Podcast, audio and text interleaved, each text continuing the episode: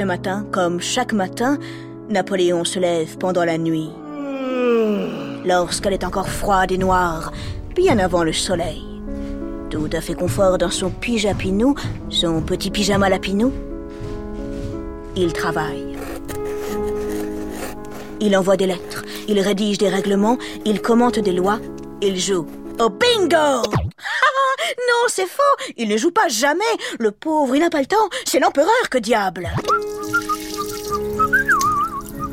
Après son bain, il s'habille. Une chaussette, euh, deux chaussettes, un pantalon. Oh, mais, mais zut, mais qu'est-ce qui se passe? Horreur Malheur L'empereur ne rentre plus dans son futal. Devant le miroir, il est tout à coup saisi d'effroi. Là, sous son nez, sont apparus trois, quatre, cinq, six vilains bourrelets. Diable Aurais-je abusé du poulet maringot d'hier soir? se demande-t-il. Hélas, petit Napo, ce n'est pas la faute de cette délicieuse volaille qu'avec appétit tu as goulûment fait glisser dans ton gosier. Non, ta brioche, c'est sans doute un peu l'âge, et puis, oui, le pouvoir Napoléon a de lourdes responsabilités sur les épaules. Bien sûr, il est entouré de ministres et de conseillers, mais il ne se fie qu'à lui-même. Il veut tout savoir, tout décider, tout contrôler. Alors, forcément, ça en fait des soucis. Remarque, ça lui plaît, c'est comme ça qu'il aime vivre. Joséphine, savez-vous ce que j'ai compris en buvant mon chocolat chaud hier matin? Explique-t-il à l'impératrice. Eh bien, c'est étrange, mais plus je me tracasse, mieux je me porte. J'aime vivre dans l'agitation. Croyez-moi, il n'y a que les rois fainéants qui engraissent dans les palais. Oh, comme tu y vas, Napoléon. N'oublie pas ton bidon. L'empereur a de très grands projets.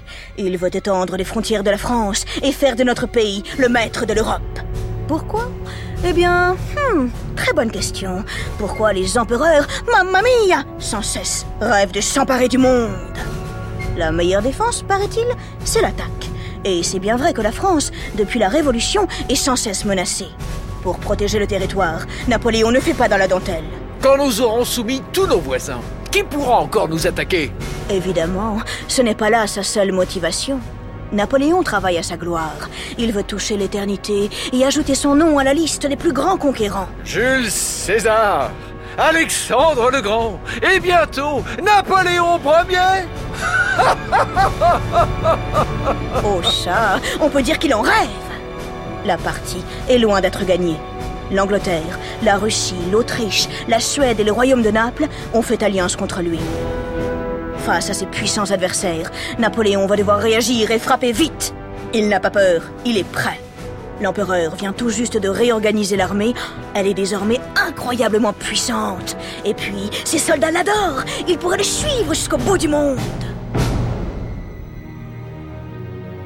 Attention, nous glissons dans l'effroyable spirale de la guerre. Le sang, je te préviens, n'a pas fini de couler. Bon, euh, à vrai dire, ça ne commence pas très bien pour la France.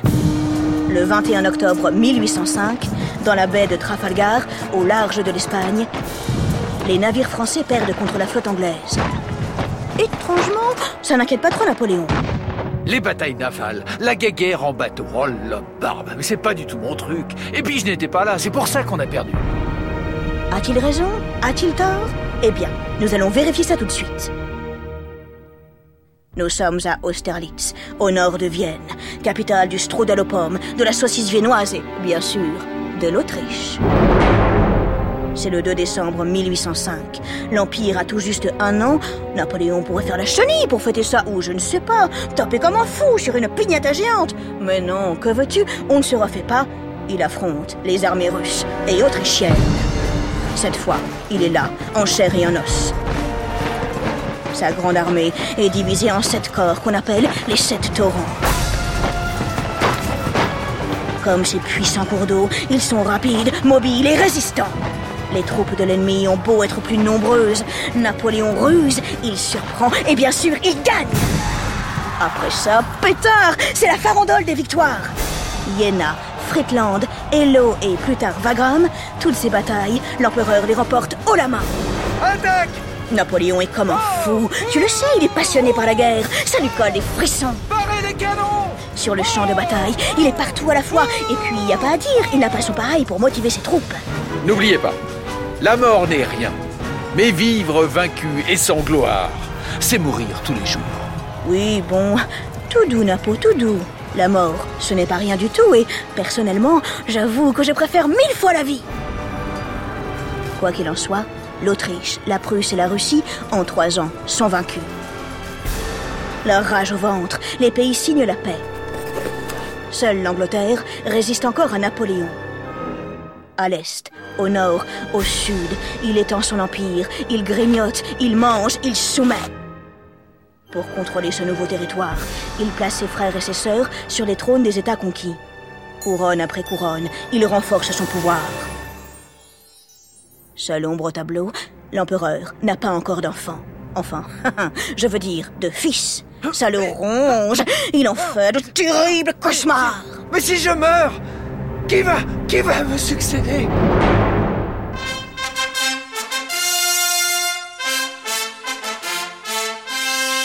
En 1808, la guerre recommence. Cette fois en Espagne. Les nouvelles ne sont pas bonnes du tout. À Madrid, le peuple s'est soulevé contre l'envahisseur français. À coups de couteau, les Espagnols défendent leur pays. L'armée napoléonienne, pour la première fois, est en très grande difficulté. Napoléon, qui tente toujours de régler tout un tas de problèmes à la fois, décide de se séparer de Joséphine. Jojo, Lui explique-t-il un soir au coin du feu. vous ne pouvez donner de fils à l'Empire. Et l'Empire passe avant mon amour. Je dois en épouser une autre.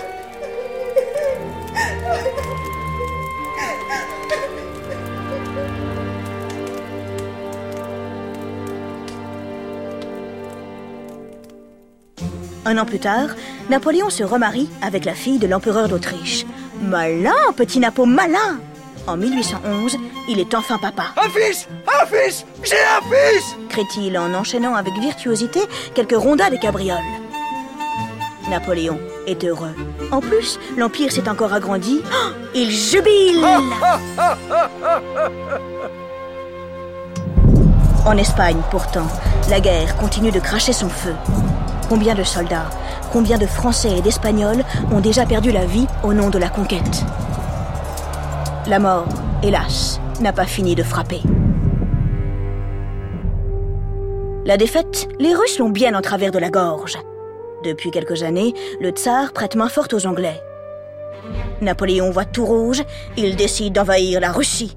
Ma parole, mais il ne peut pas s'en empêcher Nous sommes en juin 1812. L'empereur a réuni une immense armée de plus de 500 000 hommes. Poussés par le vent, tu les entends? Ils prennent la route. Napoléon est confiant. Je vais en faire une petite bouchée du pays des grandes sarres. Mais les Russes, surprise, surprise, au lieu de livrer bataille, reculent. Ils entraînent les Français de plus en plus loin en brûlant tout sur leur passage. Les soldats de Napoléon avancent, le ventre creux. En chemin, ils ne trouvent rien pour se nourrir. À l'automne, enfin, ils entrent dans Moscou. La ville est vide. L'empereur croit avoir gagné la partie. Ravi, il s'endort dans son pyjapino. Mais, catastrophe Tard dans la nuit, on sonne les cloches, Moscou est en feu Pendant quatre jours, la ville se fait dévorer par les flammes. Napoléon s'obstine, il ne veut pas ordonner la retraite. En octobre, la neige commence à tomber, l'armée prend finalement le chemin du retour. Mais, c'est trop tard. L'hiver les a cernés comme des rats. Dans le vent glacial, la grande armée avance. Pour nourrir les soldats affamés, on tue les chevaux, on abandonne les canons, on continue à pied. Le froid russe, il est terrible. Il vous rentre dans le corps et vous gèle jusqu'à l'intérieur des os. La campagne de Russie est un véritable cauchemar. Et peut-être même un russmar. L'empereur est affaibli, cela ne fait aucun doute. Pour les ennemis de la France, c'est le moment d'attaquer. Pour la sixième fois, l'Angleterre, l'Autriche, la Suède et la Russie se liguent contre Napoléon. Dans l'est de la France, l'empereur gagne bien quelques batailles, mais ce n'est pas suffisant. Le 31 mars 1814, Paris rend les armes. Napoléon renonce au pouvoir le 11 avril. Il abdique. Il garde son titre d'empereur, mais on l'oblige à quitter le pays. C'est au large de l'Italie, sur la petite île d'Elbe, qu'il règne désormais. Quant à la France, bah, il lui arrive une bien drôle d'histoire. Après la Révolution, après la République, après l'Empire, c'est le retour de la monarchie. Louis XVIII, le frère de Louis XVI, devient roi des Français.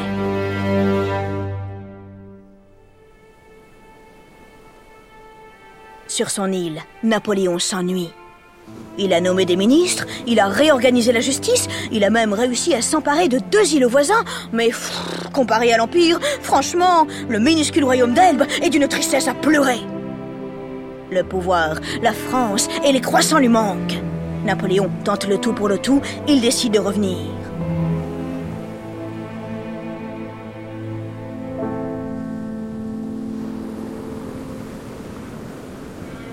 Un matin de février 1815, aux premières lueurs du jour, il saute dans un bateau. Hop Il s'échappe de son île.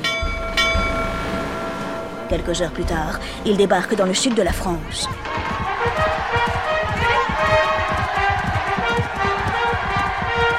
Sur le chemin qui le conduit vers Paris, il est acclamé par la foule. Des bataillons de soldats le rejoignent. Louis XVIII a les chocottes. Il fuit. Le 20 mars 1815, Napoléon entre triomphalement dans la capitale. Mais l'ennemi est toujours aux portes de la France. L'empereur repart en guerre. Pour surprendre ses adversaires, il décide de passer par la Belgique. En plus, on y trouve du très bon chocolat, alors pourquoi s'en priver? Le 16 juin, à Ligny, il remporte la partie contre les Prussiens. Deux jours plus tard, il affronte les Anglais à Waterloo. Hélas, c'est un désastre. C'en est fini de l'Empire.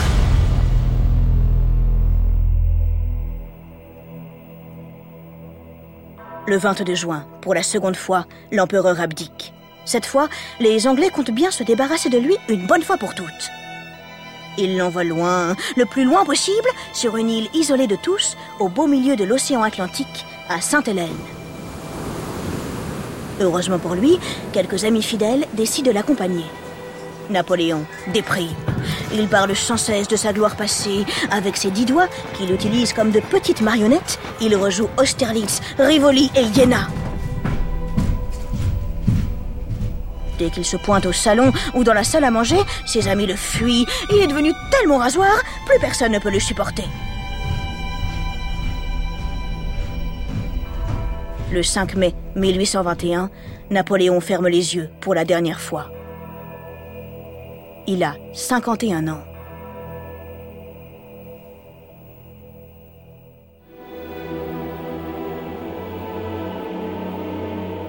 Ainsi va la vie de ceux qui croient être tout-puissants. Un jour, ils dominent le monde. Le lendemain, ils ne sont plus grand-chose.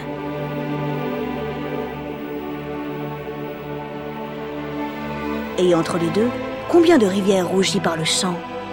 Combien de souffrances et de peuples dominés? Bien sûr, la grandeur et la gloire font rêver, mais au fond, est-ce raisonnable pour le bien de tous? Mystère et boule de sabre cosmique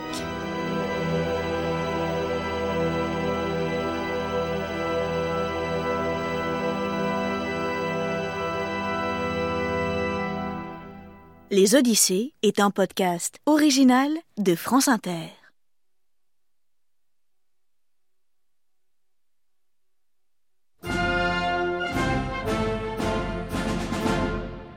19 ans après la mort de l'empereur à Sainte-Hélène, son corps a été rapatrié en France.